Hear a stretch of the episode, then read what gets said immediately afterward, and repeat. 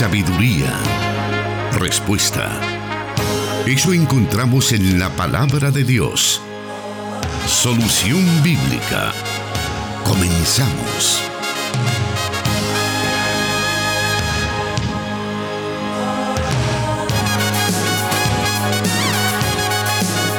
Un saludo muy especial a usted que semana tras semana está pendiente del programa Solución Bíblica. Este es un programa para aquellos que tienen la necesidad de aprender de la palabra de Dios, que la ponen como su estandarte, que la aplican en su vida diaria y que todas las palabras escritas en las Sagradas Escrituras son para cada uno de nosotros órdenes que debemos seguir en nuestra vida diaria. Así que digo, qué bueno que usted tiene ese interés por aprender más de la palabra de Dios y en el caso de este programa, a través de las preguntas que nos envían semana tras semana nuestros oyentes por los diferentes medios que tenemos a su disposición. Y el encargado para responder a cada una de esas preguntas es el pastor Jonathan Medrano, a quien le damos la bienvenida esta tarde. Muchas gracias, hermano Miguel Trejo. Un saludo muy especial para toda nuestra audiencia eh, de todas las emisoras de Corporación Cristiana de Radio y Televisión, desde los estudios de Plenitud Radio en el occidente de la República del país. También es extensivo este saludo para los que nos escuchan fuera de las fronteras patrias eh, a través del el internet y también a través de nuestra radioemisora hermana en Guatemala que se enlaza con nosotros para aprender juntos de la palabra del Señor. Claro, son diferentes medios a través de los cuales se está transmitiendo este programa con ese objetivo de llegar a usted donde, donde se encuentre. Ya pues hace algunos Hace algunas semanas eh, la situación se ha ido normalizando, al menos en cuanto al caos del tránsito, entonces hay muchas personas que están pendientes de nosotros en sus medios de transporte hay hermanos también que en estos momentos, al estar trabajando en sus unidades de transporte colectivo, también sintonizan restauración o algunos de los medios que el pastor ha mencionado, y ahí también van disfrutando de nuestra señal y de todas esas respuestas. Así que un saludo muy especial para usted que nos está sintonizando en cualquiera de las circunstancias que he mencionado, o pues en alguna en la, en la que quizás nosotros no nos imaginamos. Tenemos pastor oyentes también en los diferentes puertos del Salvador. Sí, la señal llega donde menos lo pensamos Hemos recibido reportes incluso de hermanos que nos escuchan eh, en las islas eh, de nuestro país, es decir, en la zona costera. Y eso nos llena de mucha satisfacción porque Dios en su misericordia es el que hace que esta señal lleve bendición, conocimiento y juntos aprendemos de la palabra de Dios, que es lo más importante. Y claro, vamos entonces a, ello a aprender lo que nos dice la palabra de Dios en las diferentes circunstancias de la vida y bueno, diferentes preguntas que llegan a nuestros medios de comunicación que le estamos brindando durante este programa y también en, la, en las diferentes pautas de las radios en las cuales estamos siendo transmitidos. Entonces vamos a dar inicio esta tarde con la primera de la lista de preguntas que tenemos para esta tarde y dice así. Si estamos en el tiempo de la gracia y no en el tiempo de la ley, ¿por qué seguir pidiendo el diezmo si fue de la ley? ¿Por qué solamente ese tema se le da importancia para traerlo al tiempo de la gracia como práctica cristiana? ¿No es lo mismo lo que hacen los que celebran el día sábado como día de reposo que fue el tiempo de la ley y se les critica fuertemente por guardar aún preceptos de la ley? Pero el diezmo no se dice nada. ¿Por qué? Si fue en el tiempo de la ley, ¿Cuál es la diferencia? Nos dice él o la oyente. Bueno, en primer lugar hay que mencionar que las primeras referencias explícitas al tema del diezmo aparecen en Génesis capítulo 14, donde Abraham diezmó a Melquisedec, y, y en Génesis 28, donde Jacob promete dar a Dios una décima parte. Digo esto porque esto es anterior a la ley mosaica. Alguien se podría entonces preguntar de dónde viene la idea o la práctica de diezmar. Muchos incluso han llegado a argumentar que Abraham y Jacob simplemente estaban siguiendo las costumbres de las naciones de su alrededor, pero la escritura realmente apunta en una dirección diferente.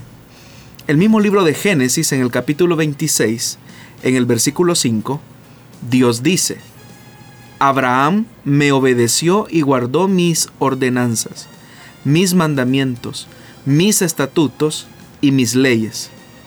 Si usted nota, este lenguaje es casi idéntico a las instrucciones posteriores sobre la ley mosaica. Pero como hemos advertido al inicio, tanto Abraham como Jacob estuvieron practicando eh, la idea de diezmar o las, la, la enseñanza del diezmo, estuvieron practicando y ejerciendo, diezmando, aún antes que la misma ley de Moisés lo estableciera como un requisito de adoración por parte del pueblo. Lo que significa que Abraham hizo esto con plena conciencia que la gratitud a Dios no solo se expresa con palabras, sino con acciones y tributo de lo que de la misma mano de Dios hemos recibido. Ahora, el oyente hace una comparación y dice, ¿por qué practicar eh, el tema del diezmo, siento que es parte de la ley y ya hemos notado con estos ejemplos bíblicos que la práctica del diezmo es anterior a la ley. Pero el oyente menciona que, que no es acaso lo mismo que cuando las personas eh, específicamente de un grupo religioso celebran o guardan el día de sábado como el día de reposo y, y esa práctica eh, se señala fuertemente, dice el oyente. Bueno, vamos al Nuevo Testamento. En el Nuevo Testamento, el escritor de la carta a los hebreos utiliza todo un argumento basado a señalar que la fe en Jesús, la persona de Jesús, es superior a la ley, es superior a los ángeles, es superior a Moisés y que todas las prácticas de la ley han quedado como una sombra de las verdades que ahora se viven en el tiempo de la gracia.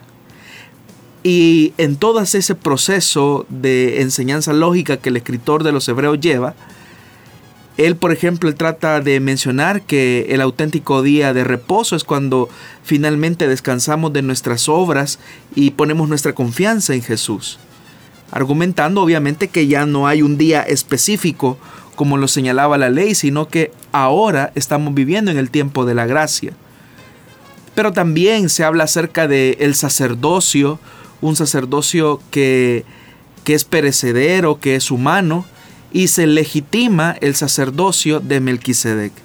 Y en esa línea de legitimar el sacerdocio, según el orden de Melquisedec, uno pensaría que el escritor de los Hebreos va a ir en la misma línea con la que ha ido con las otras prácticas de la ley, es decir, desvirtuar la práctica del diezmo y lo que vemos nosotros en el libro de los Hebreos no es eso. Tan es así que el escritor de Hebreos muestra lo apropiado del diezmo de Abraham que fue dado al sacerdote del Dios Altísimo, como lo señala Hebreos capítulo 7 versículo 1. Entonces hay un sentido inherente de continuidad de la práctica del diezmo en el Nuevo Testamento en Hebreos capítulo 7, que conecta el diezmo de Abraham con los diezmos incluso que los levitas recibieron y dieron bajo el pacto mosaico. Como ya lo dije, esto es sorprendente, ya que era una carta cuya intención era mostrar aspectos del antiguo pacto que ya no se aplican a los creyentes del nuevo pacto, por decirlo de alguna manera. Sin embargo, lejos de revelar la discontinuidad, Hebreos deja la impresión que los cristianos también eh, diezman a su eterno y sumo sacerdote, que es Melquisedec. En estos pasajes, el aparente requisito del diezmo viene antes de la entrega de la ley mosaica y no está ligada a ella. Así que mientras que el diezmo se codifica en el antiguo pacto o en la ley mosaica, no puede ser descartado como parte del antiguo pacto que se ha cumplido en Cristo, ni tampoco creer que ya no se aplica a los creyentes del nuevo pacto o del tiempo de la gracia. Estos pasajes, de hecho, que lo que hacen es mostrar la piedad de los patriarcas en establecer que ellos tenían una conducta de agradecimiento de ellos hacia Dios. Cuando llegamos obviamente a la ley de Moisés queda claro que el diezmo es el estándar de Dios para dar. El diezmo ni siquiera pertenece al dador, sino al Señor. Y el mismo libro de Levítico en el capítulo 27, versículo 30 lo dice. El diezmo de todo producto del campo, ya sea de grano de los sembrados o frutos de los árboles, pertenece al Señor, pues le está consagrado. Entonces el pueblo de Dios ni siquiera pensaba que el diezmo era suyo y que podían hacer con él lo que mejor les pareciera. Era del Señor y se lo devolvían automáticamente. La reprensión de Dios hacia su pueblo en Malaquías capítulo 3, versículo del 6 al 12, es notable al menos en tres maneras. Dios, por ejemplo, está acusando a su pueblo de robarle al no darle el diezmo. Esto refleja la enseñanza bíblica de que el diezmo le pertenece a Dios. Segundo, de manera casi sin precedentes e inmediata, Dios desafía a su pueblo aprobarlo. Este es un lenguaje bíblico, no es un invento de los predicadores. El diezmo es siempre una prueba de fe y esto nos obliga a confiar en que Dios proveerá, porque la lógica matemática nos dice que si damos el 10% de nuestros ingresos tenemos menos, pero Dios nos invita a probarlo a que Él va a suplir con bendición lo que hemos sembrado eh, en su obra. Y también obviamente Dios promete derramar bendiciones abundantes sobre su pueblo cuando diezman. Entonces ningún otro aspecto ceremonial de la ley eh, tiene esos elementos de tanta pertenencia y vinculación en el tema de la adoración con la práctica de dar de lo que del Señor hemos recibido. Ahora, Insisto, si ya leemos en el Nuevo Testamento y específicamente en la carta de los Hebreos, nosotros no vamos a encontrar una discontinuidad en el tema de la práctica del diezmo. Es más, lo que vemos es que el escritor de los Hebreos enfatiza que siendo que nosotros no diezmamos al sacerdocio eh, según la línea arónica, eh, sino que estamos dando nuestro diezmo según el orden de Melquisedec, esa es una práctica entonces de reconocimiento que hay un sumo sacerdote que intercede por nosotros, tal como ocurría en el antiguo pacto. Ahora bien, siempre con respecto a esta misma pregunta, eh, existen personas, incluso cristianos, que cuestionan la legitimidad y continuidad de esa enseñanza bíblica. ¿A qué se, a qué se debe esa actitud de, de las personas? Yo creo que no es tanto un tema de, de falta de comprensión. En algunos casos puede ser que no exista la suficiente el, suficiente eh, la suficiente enseñanza. No ha habido que esa una tarea desde los púlpitos eh, de enseñar acerca de esta verdad bíblica, por el temor y el prejuicio que ya se tiene eh, a este tema que las personas han hecho muy sensible. Lo que ocurre es que hay una cuestión de actitud. Cuando nosotros eh, cuestionamos mucho y específicamente con este tema económico, lo que estamos expresando y revelando es el egoísmo que puede haber en nuestro corazón sumado al hecho y a la verdad que alrededor del tema no lo podemos obviar, no lo podemos ocultar, han existido abusos por parte de algunos líderes religiosos y por parte de algunas organizaciones. Sabemos que todos los ingresos que una congregación puede recibir son para el sostenimiento de la obra evangelizadora. Sin embargo, sabemos también, y eso es real, eh, que han existido abusos alrededor de esto. Pero uno no puede generalizar porque sería injusto. Sabemos que hay personas que transparentan sus ingresos, los ingresos de la congregación, se administran de manera adecuada, de tal manera que todas las necesidades de la obra de Dios puedan ser suplidas, pero aún así siempre existirán personas que acusarán a los creyentes o a las iglesias o a los pastores que ese es un tema que no es pertinente para la actual época cristiana.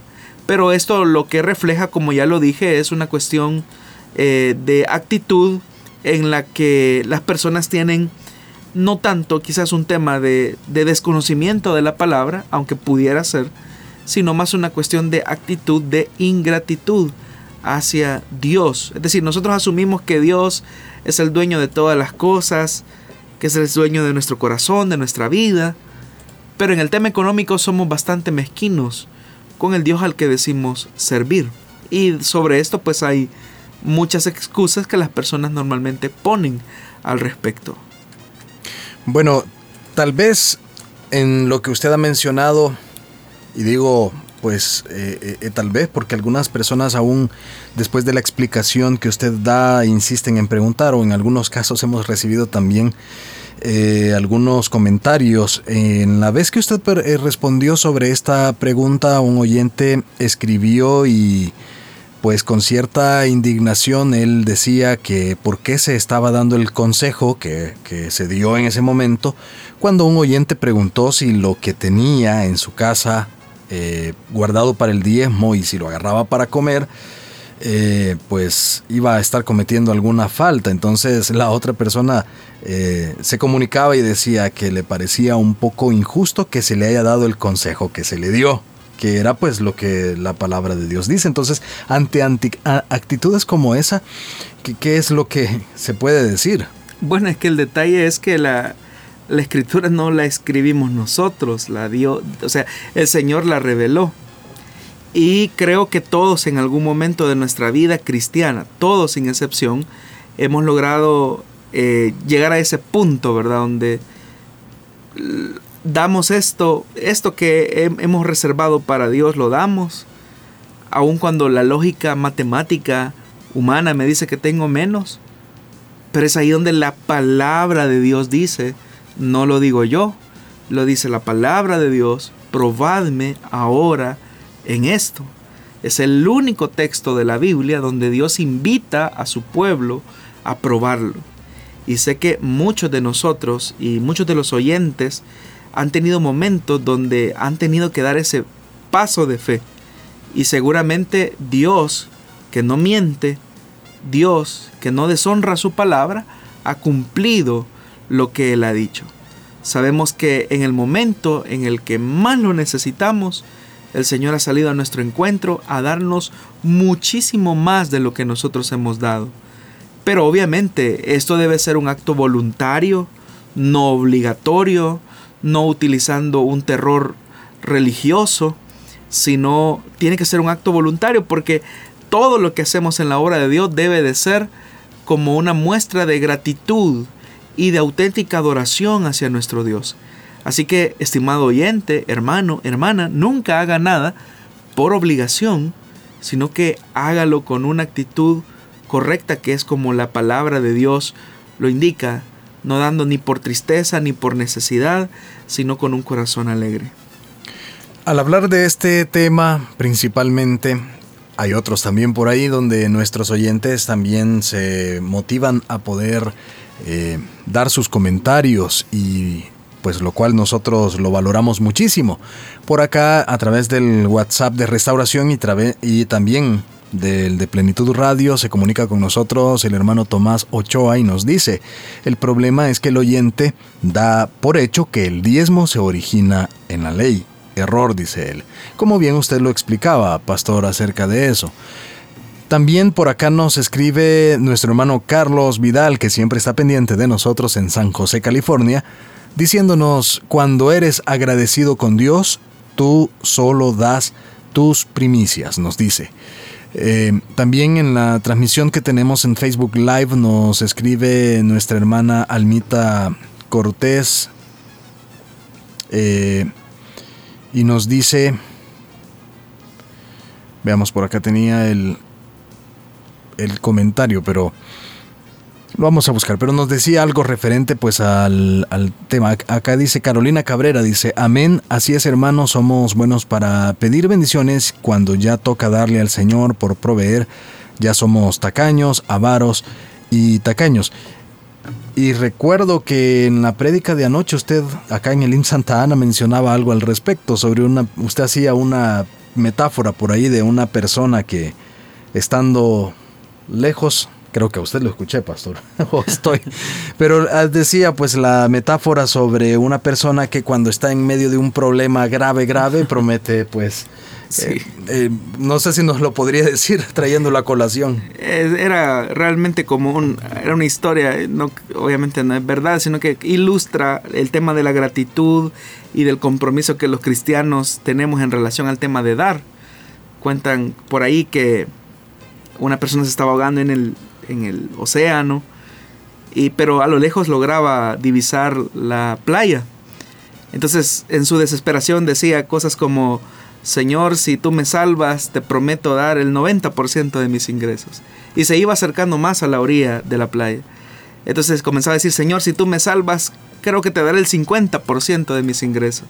Y se iba acercando más a la playa, cuando de repente, Señor, si tú me salvas, yo te voy a dar el 10% de mis ingresos. Y cuando llega a la orilla de la playa, cuando llega a la playa y se salva, él dice cosas como, Señor, yo sé que tú eres el dueño del oro y la plata y tú no necesitas nada, así que no te voy a dar nada.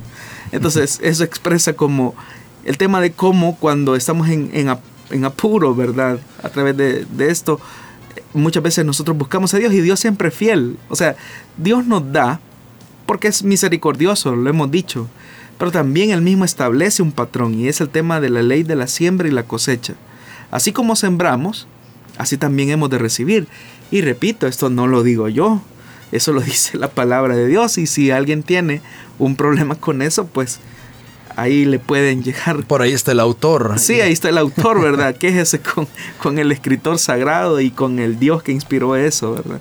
Pero repito, hermanos, esto debe de ser por gratitud, no debe ser, nadie puede hacer nada por obligación, usted no dé nada por obligación. Si alguien lo está obligando, incluso si alguien le está diciendo es que si usted no da, eh, usted va a estar en una condición en la que, y meten un temor y un miedo, le va a caer una enfermedad, no lo haga así. Dios espera, eh, Dios es tan amoroso que Él espera que nosotros correspondamos en una actitud de amor, no de miedo, sino de amor y más cuando se trata de nuestros bienes. A Abraham Dios no lo obligó eh, a entregar su diezmo, ni Jacob, ni todos los hombres de Dios que lo hicieron. Lo hicieron por una actitud voluntaria y de gratitud. Y tan es así que no hay ni problemas eh, por parte de ellos. Ellos lo dan como una actitud de agradecimiento. El mismo Jesús incluso cuando, hablando acerca de la, de la espiritualidad de los religiosos de aquella época que decía que diezmaban el eneldo, el comino, es decir, las especias más pequeñas las diezmaban. Y Jesús les dice que ellos actúan sin misericordia y, él, les, él les señala, era importante hacer esto sin dejar de hacer lo otro, refiriéndose a la práctica del el diezmo. Entonces el mismo Jesús avala la práctica del el diezmo. Pero, insisto, este tema seguirá siendo polémico por una sola razón, porque el corazón humano sigue siendo egoísta. Y el egoísmo, estimados hermanos, eh, ocupando la palabra de un oyente, la tacañería, eh, se expresa en esos niveles. Pero creo que hay motivos suficientes para agradecer a Dios. Y no estamos diciendo tampoco que solo con bienes materiales se puede ser agradecido con Dios. Hay muchas formas de ser agradecidos con Dios, pero la palabra de Dios establece que en el tema económico, en el tema material, esa es la forma en que expresamos nuestra gratitud. Algunos oyentes siguen comentando por acá. Ángela Ramírez nos dice, así es, pastor, yo he vivido eso. Dios me ha dado muchas bendiciones. Además, se da por agradecimiento por las bendiciones que Dios nos da. El hermano Saúl Diego dice, si no es el tiempo de la ley, ¿por qué se llama la ley del diezmo? Dice él. Lo que sucede es que cuando se codifica, y eso lo mencionamos hace algunos minutos, cuando se... La práctica del diezmo es anterior a la ley. Y ya vimos el caso de Abraham y de Jacob. Pero cuando se codifica en la ley de Moisés, eso queda como una norma legal eh, en la que se hablaba de pagar los diezmos. Entonces queda como una eh, ley eh, por parte de en, el pacto mosaico, ¿no? Entonces es por esa razón. Daisy García Funes dice, amén hermanos, yo doy fe de lo que de lo del diezmo y el Señor es fiel y verdadero, cumple su promesa cuando nos dice, probadme en esto. Eh, bueno, por acá el hermano Saúl Diego que nos decía sobre esto de la ley del, diezmo, él dice que eh, por el otro lado, el tema de guardar el sábado. O sea, ¿por qué al final no se hizo como la relación, dice, de la ley del sábado y la ley del diezmo? Porque el mismo escritor de Hebreos, al hablar acerca del día de reposo, dice que solamente era una sombra del auténtico reposo que se tiene en la persona de Jesús. Es decir, que cuando Él entregó su vida en la cruz del Calvario, Él se entregó como ofrenda e intercedió por nosotros a partir de ese momento nosotros descansamos de nuestras obras, de nuestro afanado trabajo de querer ganar la salvación por nuestras obras o por nuestros méritos. Y ahí entramos en el reposo de Dios. ¿Y cuál es ese reposo? El trabajo que Jesús logró en su labor sacerdotal de ofrecerse como sacrificio vivo y agradable delante de Dios. Entonces la figura del sábado quedó como eso, como una sombra, como una figura, por la realidad mayor del descanso ofrecido en la persona de Jesús. Eh, Raúl González a través del WhatsApp de restauración nos envía un audio que dice, es bonito lo que dice el hermano, dar con alegría, dar con amor a Dios. Bueno, pastor, sé que hay mucho que seguir hablando acerca de este tema. También estamos casi seguros que en un futuro tendremos nuevamente una pregunta relacionado, ¿verdad? Y por supuesto que es importante que se le dé esta respuesta bíblica, como el pastor lo dijo, pues es el autor bíblico el que eh, está pues escribiendo eso y, pues es la palabra de Dios y si nosotros somos seguidores de ella, pues por supuesto que tenemos que poner nuestra eh, nuestro escudriñar y nuestra práctica diaria basada en la Sagrada Escritura. Vamos a hacer una pausa y vamos a continuar con más del programa Solución Bíblica. Quédese con nosotros.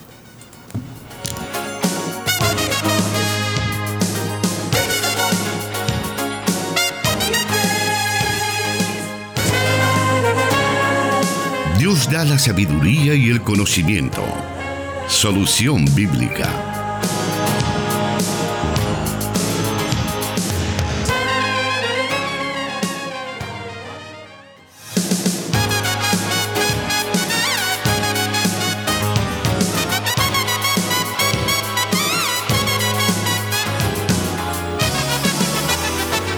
Continuamos esta tarde con Solución Bíblica, recordándole que usted también puede escuchar este programa en sus diferentes repeticiones, tanto en Plenitud Radio, en Restauración 100.5 FM, Restauración San Miguel 1450 AM, eh, puede escuchar las diferentes repeticiones en cada una de esas emisoras. Y en los días posteriores a este programa, un par de días más o menos, ya se encuentra también el programa en las plataformas de Spotify y SoundCloud.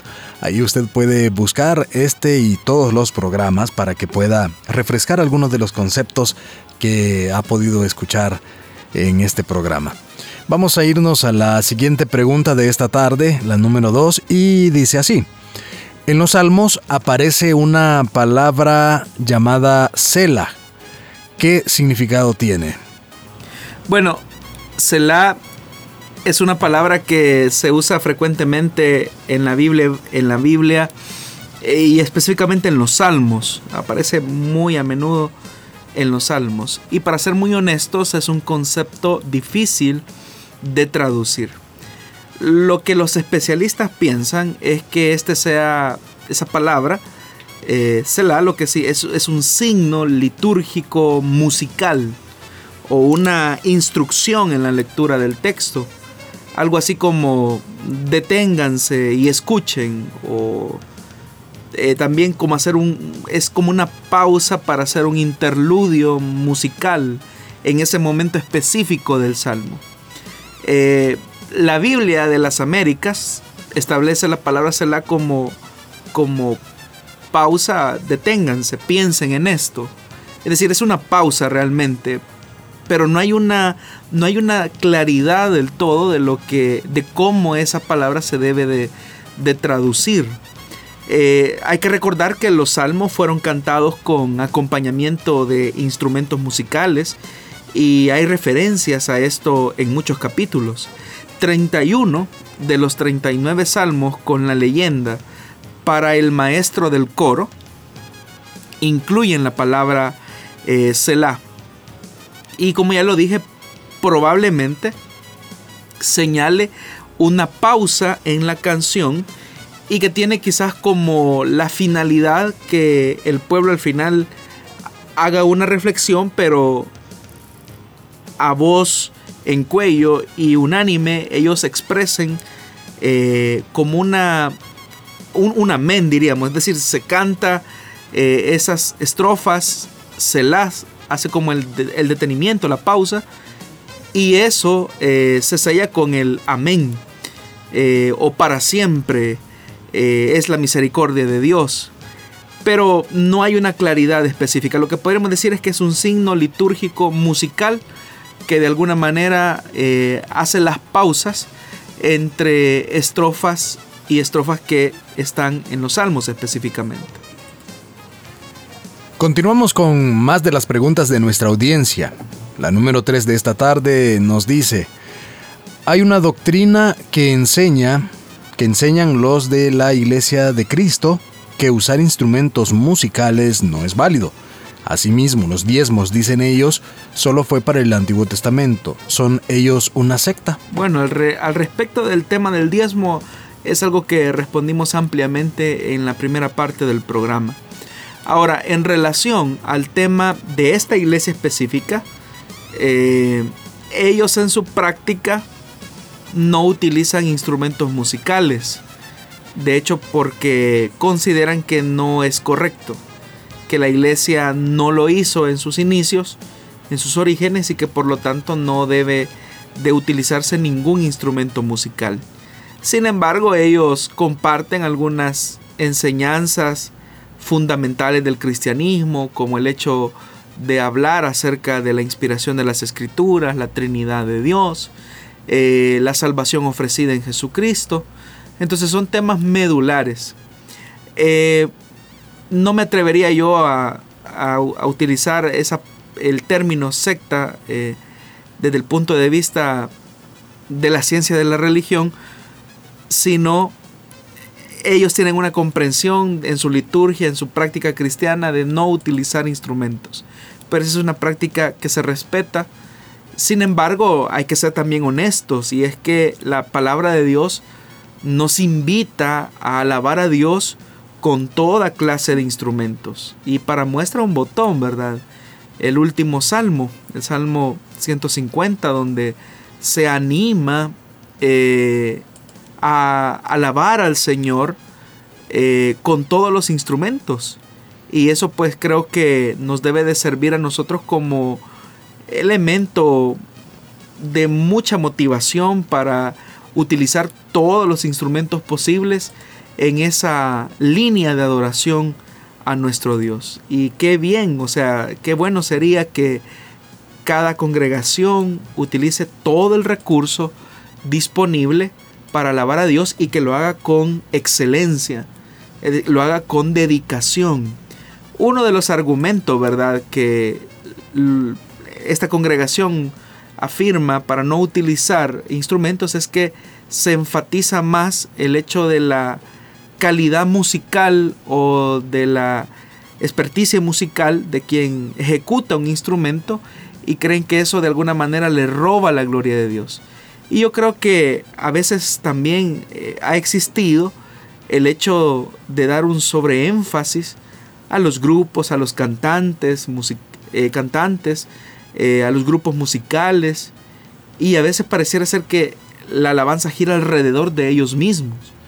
Y ahí hay un peligro. La alabanza no es ni para la iglesia, ni para el grupo musical o para quien lo dirige, sino que la alabanza es para nuestro Dios, es para el Señor. Y esa debe de hacerse con toda la reverencia y con toda la excelencia posible. Son dos elementos, ¿verdad? El tema de la técnica, que es importante, pero también el tema de la actitud, que eso es indiscutible va dirigida y encaminada a glorificar el nombre de Dios y no el nombre de ningún eh, músico o cantante en específico. Muy bien, vamos a una nueva pausa en estos momentos y luego continuaremos con más de las preguntas. También vamos a dar lectura a algunos de los comentarios que hemos recibido a través de nuestra transmisión de Facebook Live. Y bueno, también vamos a estar conociendo algunos de los, o más bien eh, dando a conocer algunos de los saludos que nuestros oyentes nos envían y desde dónde lo hacen. Así que manténgase en nuestra sintonía, volvemos en un momento.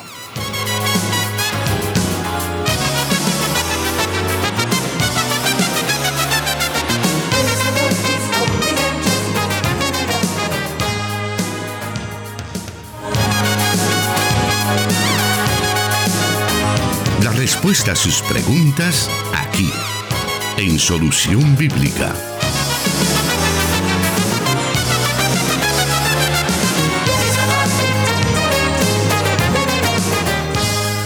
Nos escribe Daisy García Funes diciéndonos el Señor les bendiga hermanos, Jonathan Medrano y Miguel Trejo desde Tonacatepeque siempre sintonizando para seguir siendo edificados gracias a Dios. Está lloviendo ahorita aquí en Tonacatepeque, primero Dios que no tengamos problemas con la energía nos dice, eh, nos está pidiendo también oración para su vida y eh, pues por ahí nos está eh, comentando nuestra hermana. También nos escribe Juan Pablo Mendoza Carías, Dios les bendiga hermanos, estamos pendientes para edificarnos en la palabra de Dios. Ibis Leimi nos dice mil bendiciones hermanos, es una bendición poder conectarnos con solución bíblica en este momento. Carolina Cabrera nos está saludando desde Virginia. También eh, nos escribe Iram Adsalón. Aquí estamos, hermano, en sintonía del mejor programa de radio. Un super mega saludo a todos ustedes que hacen posible este programa. También nos está escribiendo René Ayala. Muchas bendiciones hermanos, siempre en sintonía desde Los Ángeles, California. Mi pregunta sería, eh, para una persona cristiana, escuchar música secular del mundo con la cristiana sería pecado, nos escribe, y yo creo que nuestro hermano está conectado con nosotros porque precisamente es una de las preguntas que vienen para esta tarde, así que manténgase entonces pendiente porque se le dará también respuesta ya que usted eh, lo está preguntando también. Almita Cortés. Bendiciones hermano Pastor Jonathan y hermano Miguel. Gracias al Altísimo por una oportunidad más de aprender. Saludos de Santa Tecla. Eh, nos escribe también Angélica de los Reyes. Amén. Gracias por su transmisión. Bendiciones para ustedes y su ministerio acá desde California. Saludos hermana. Gracias por estar ahí pendiente. Eh, también eh, Carolina Cabrera pues nos escribe el comentario acerca de que debemos ser agradecidos con Dios. También saludamos a bueno, la familia Oviedo que nos está escuchando. También saludos a Giovanni Leiva, que está pendiente de nosotros y escribiéndonos. Ángela Ramírez también estaba por ahí comentando. Eh, saludos a Saúl Diego, que está pendiente de nuestra programación. Eh, también tenemos por acá pues a otras personas que nos están escribiendo por medio de WhatsApp. Para ello se pues pueden comunicarse con nosotros a través del WhatsApp de Restauración 100.5 FM y a través también del WhatsApp de Plenitud Radio. Y a través de el WhatsApp de restauración nos dicen buenas tardes, compartimos eh, por acá, eh, nos escribe Rafael de Villa Mariona número 2, una pregunta. Eh, ¿Es mejor ser discípulo servidor? Nos dice, espero respuesta. Envié mi pregunta el martes pasado. Con gusto hemos tomado nota de su pregunta. En un momento, en un futuro, se estará respondiendo. Hay pues siempre que mencionar que cada una de las preguntas eh, son tomadas en una lista, llevadas pues al número que le corresponde y por orden de llegada se van respondiendo todas estas preguntas para que puedan ser eh, pues esas respuestas de manera amplia. Hay algunas preguntas o algunos comentarios que si están relacionados con alguna de las preguntas de esa ocasión, nosotros las vamos trasladando al pastor. Pero cuando son temas ya diferentes, nosotros las ponemos en esa lista y tenga la seguridad que en su momento serán respondidas. Nos escribe también Manuel y nos dice saludos hermanos desde Reno, Nevada, deseándoles feliz tarde, muchas bendiciones, me gusta aprender al escuchar su programa. Eh, nuestro Hermano Tomás Ochoa también está muy pendiente del programa. Nos escribe también Dinora Chávez de Rivas y nos dice saludos hermanos aquí aprendiendo con las preguntas y respuestas de solución bíblica desde Texas. Los, eh, los saludamos hermanos, bendiciones nos dice. Raúl González comparte un audio que nos dice es bonito lo que el hermano dice, dar con alegría, dar con amor a Dios. Edgar nos escucha en California y pues estaba por ahí diciéndonos el diezmo es el diezmo. Así será escrito, si acatamos y obedecemos la escritura, seremos prósperos en todo.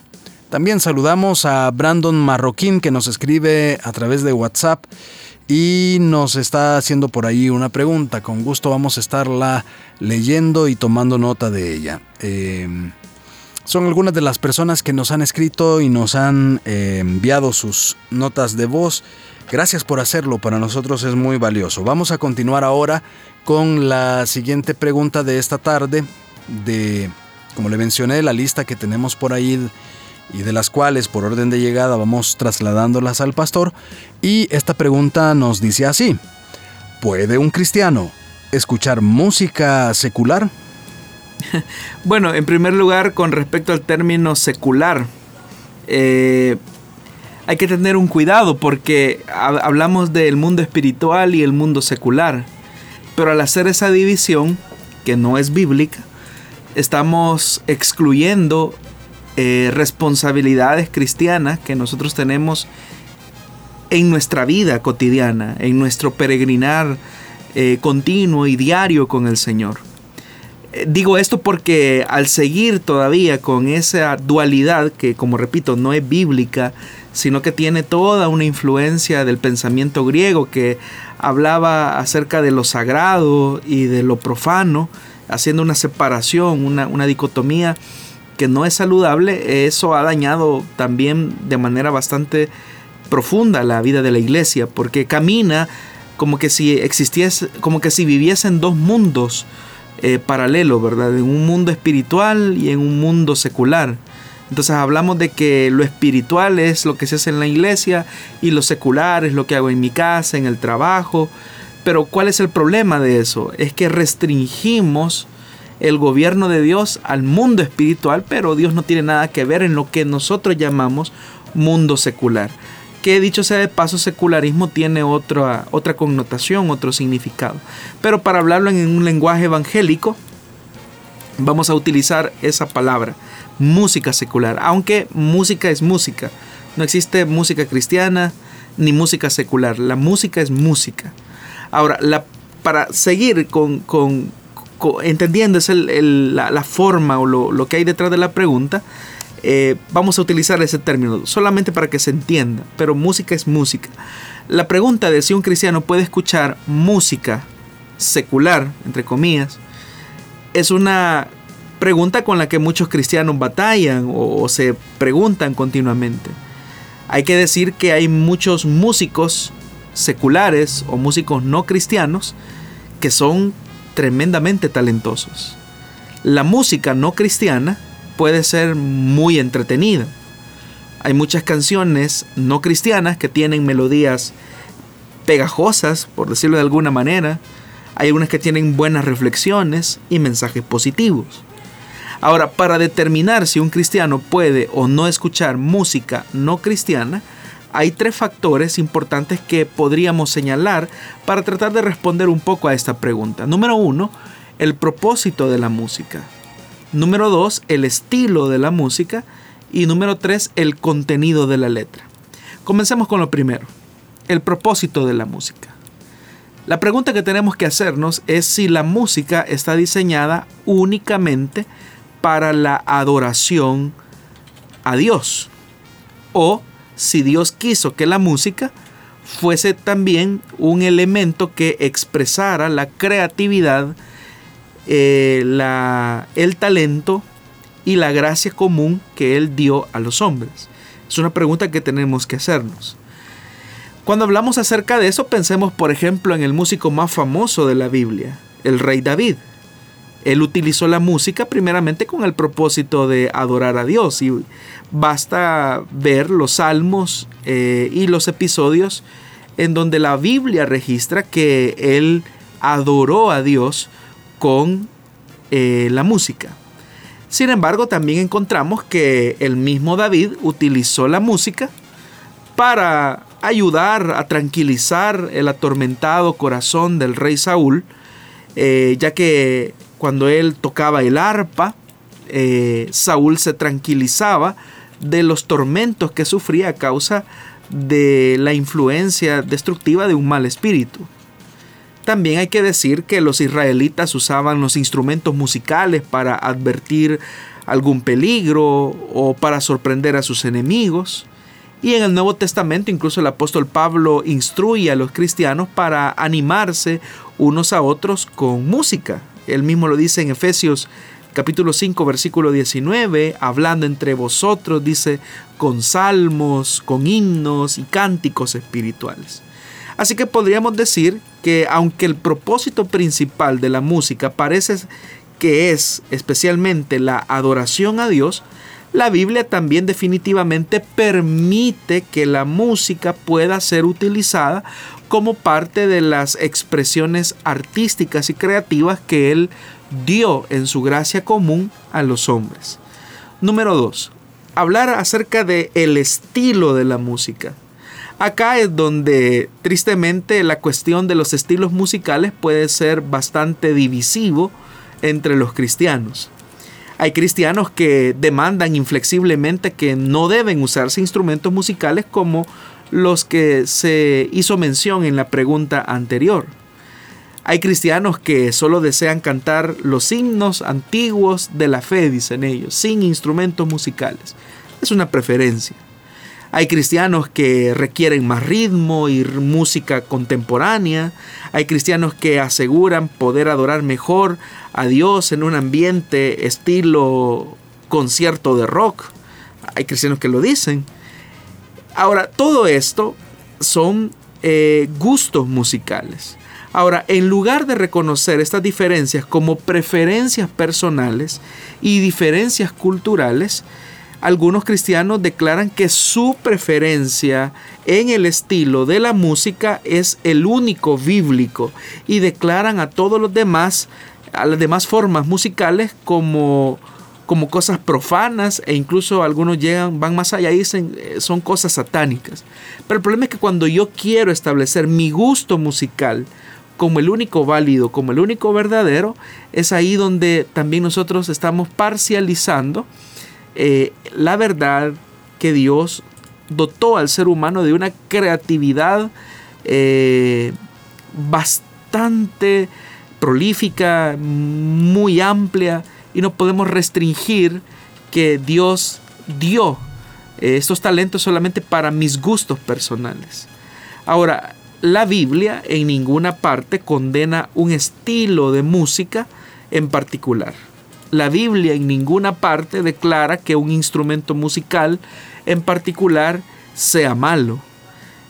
La Biblia menciona numerosas clases de instrumentos de cuerda, instrumentos de viento, aunque la Biblia, por ejemplo, no menciona eh, específicamente la batería. Sí menciona otros instrumentos de percusión, por ejemplo. Porque hay iglesias donde utilizar la batería se ve como algo raro, como algo que no es correcto pero ese es un gusto y una preferencia de esa iglesia. Pero no sobre la base de ese gusto y esa preferencia nosotros podemos generalizar al punto de decir que las otras iglesias que utilizan batería en su adoración cúltica a Dios están mal, porque es una cuestión de preferencia cultural y preferencia personal incluso. Ahora, casi todas las formas de música moderna, hay que decirlo, son variaciones o combinaciones de los mismos tipos de instrumentos musicales tocados a diferentes velocidades o con un mayor énfasis. Y no existen bases bíblicas para declarar algún estilo de música en particular como malo o profano o fuera de la voluntad de Dios. El tercer elemento que es importante considerar al hablar acerca de los gustos y las preferencias musicales, el contenido de la letra. Y aquí es donde yo creo que es lo más importante. Mientras que ni el propósito de la música ni su estilo son determinantes para saber si un cristiano puede escuchar música no cristiana, el contenido de la letra sí debe de ser considerado. Aunque no esté hablando específicamente eh, de la música, sino que puede ser incluso en otras áreas. La norma, yo creería, sería lo que Filipenses capítulo 4 eh, versículo 8 nos define como una excelente guía de lo que debíamos o de lo que deberíamos de escuchar en las letras de la música. Y ahí donde Pablo dice, por tanto, hermanos, todo lo que es verdadero, todo lo honesto, todo lo justo, todo lo puro, todo lo amable, todo lo que es de buen nombre, si hay alguna virtud, si hay algo digno de alabanza, en esto piensen. Si esas son las cosas en las que debemos pensar, seguramente también esas son las cosas que debemos invitar a nuestras mentes a través de la música y las letras. Puede ser la letra de una canción no cristiana, totalmente verdadera, noble, justa, pura, amorosa, admirable, excelente y digna de alabanza. Si la respuesta es sí, entonces no habría absolutamente nada de malo con que un cristiano escuche una canción no cristiana de esa naturaleza.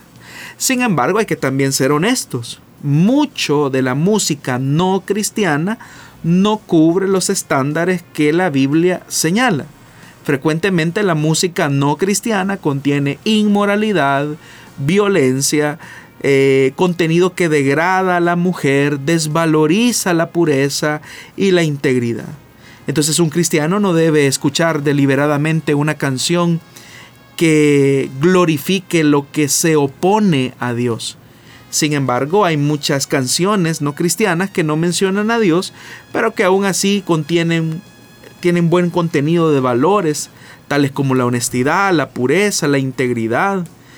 Por ejemplo, si una canción eh, de amor promueve la santidad del matrimonio, la pureza del amor verdadero, pero no necesariamente menciona a Dios o a la Biblia, tal canción puede ser escuchada y aún disfrutada. Hay canción, hay canciones de muchos autores cristianos que son canciones dedicadas al esposo y a la esposa y nosotros pues las escuchamos, ¿no?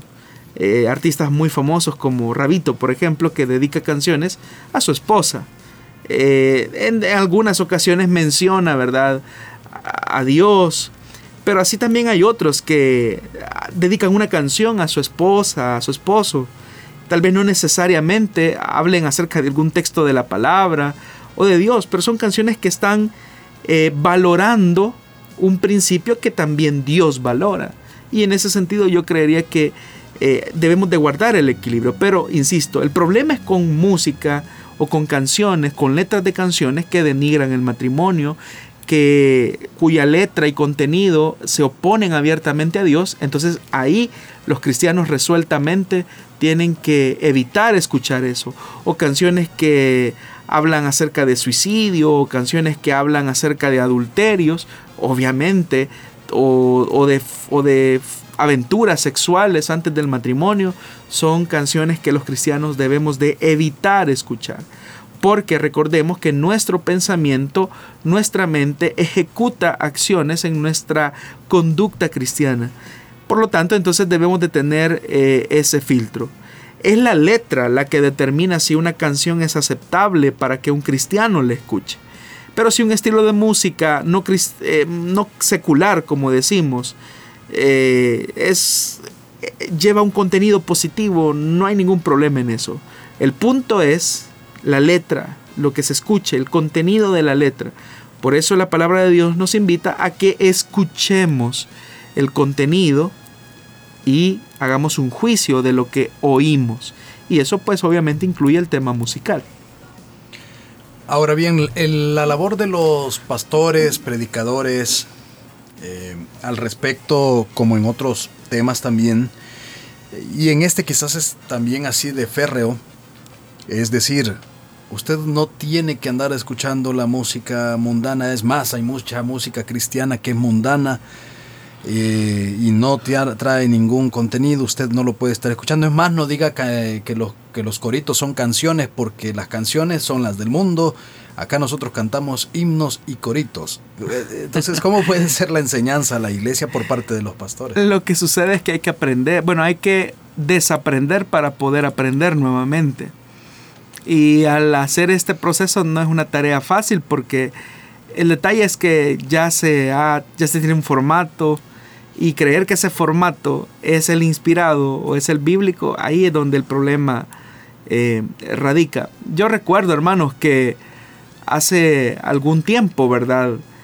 Las personas tenían mucho problema con, con el rock, ¿verdad? Eh, y, hablaban si, si existe o no el rock cristiano, pero el rock es rock, es un género eh, musical nada más. Pero sí, por ejemplo, el rock tiene letra cristiana, contenido cristiano, eh, ahí viene el tema de las preferencias. A mí en lo personal no me gusta. Pero es mi preferencia personal. Pero yo no puedo ir a un muchacho que tenga un gusto o una preferencia por ese género y decir, no, no escuches eso porque eh, ese género es del diablo, ¿verdad? ¿Sobre qué base? Es decir, ¿dónde la Biblia dice que el rock es del diablo? Es verdad que hay muchos estrellas del rock que han utilizado ese género musical para introducir eh, letras con contenido que se oponen a la verdad de Dios. Pero también hay que decir que hay géneros musicales en el rock que tienen contenido cristiano. Y eso yo no le veo ningún problema. A mí en lo personal no me gusta. Pero esa es mi preferencia personal. Pero yo no puedo imponerle mi preferencia personal a las personas. Hay personas que dirían incluso, bueno, este, esas cumbias, ¿verdad? Eh, son movimientos que incitan la carne. Yo he escuchado cosas como esas, pero si usted, por ejemplo, va donde los hermanos eh, en República Dominicana, en Puerto Rico, es que hermanos, de verdad, el culto de ellos son merengues, o sea, es con merengues, cumbias, eh, y los cultos, o sea, uno diría que desorden, ¿no? Es su expresión de adoración a Dios, es parte de su cultura, ¿verdad? Pero uno no puede llegar solo porque yo tengo una preferencia musical específica a imponerle a ellos que la que ellos tienen no es de Dios y lejos de eso es la del diablo como tampoco, por ejemplo, no podría venir un bautista tradicional, ¿verdad? Que solo utiliza eh, el piano, ¿verdad? Y decir, no, es que solo con el piano se puede adorar a Dios. Y solo deben de ser eh, himnos. Eh, y ahí se debe cantar con himnario. Es la preferencia de esa congregación y debe ser respetada. El punto es que el contenido, la letra de la música glorifique a Dios el punto es que el contenido de la letra exalte el nombre de Jesús. Eso es lo más importante. Bueno, ya el tiempo se ha agotado que teníamos para este programa. Siempre tenemos algunas, algunas preguntas que durante el programa están llegando.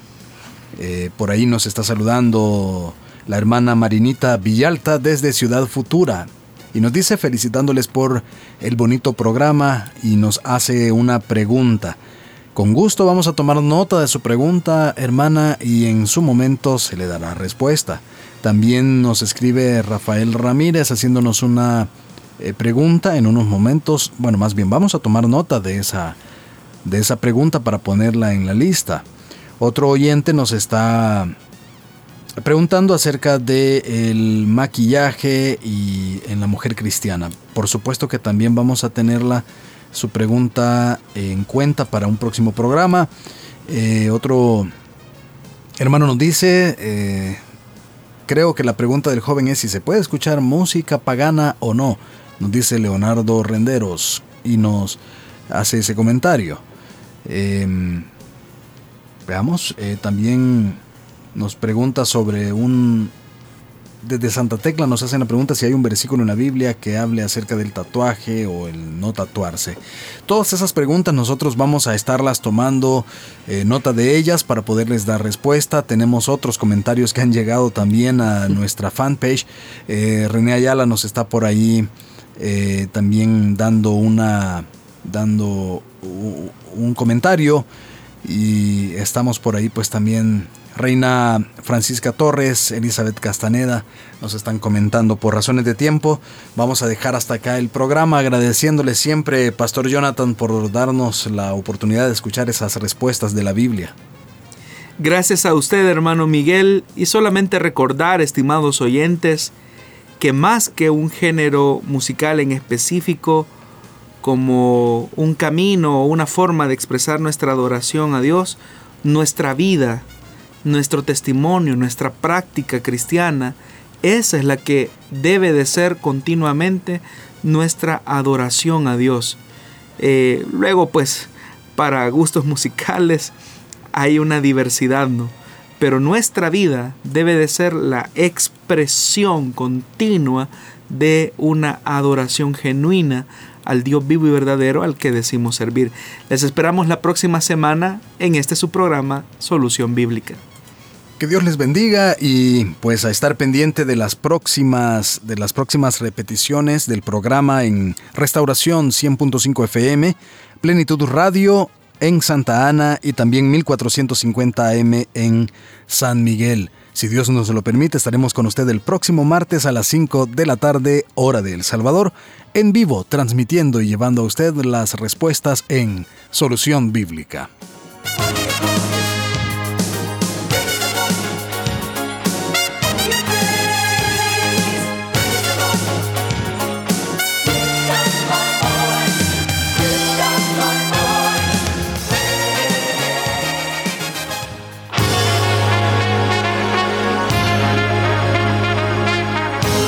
Encontramos respuesta en la palabra de Dios. Solución bíblica. Hasta el próximo programa.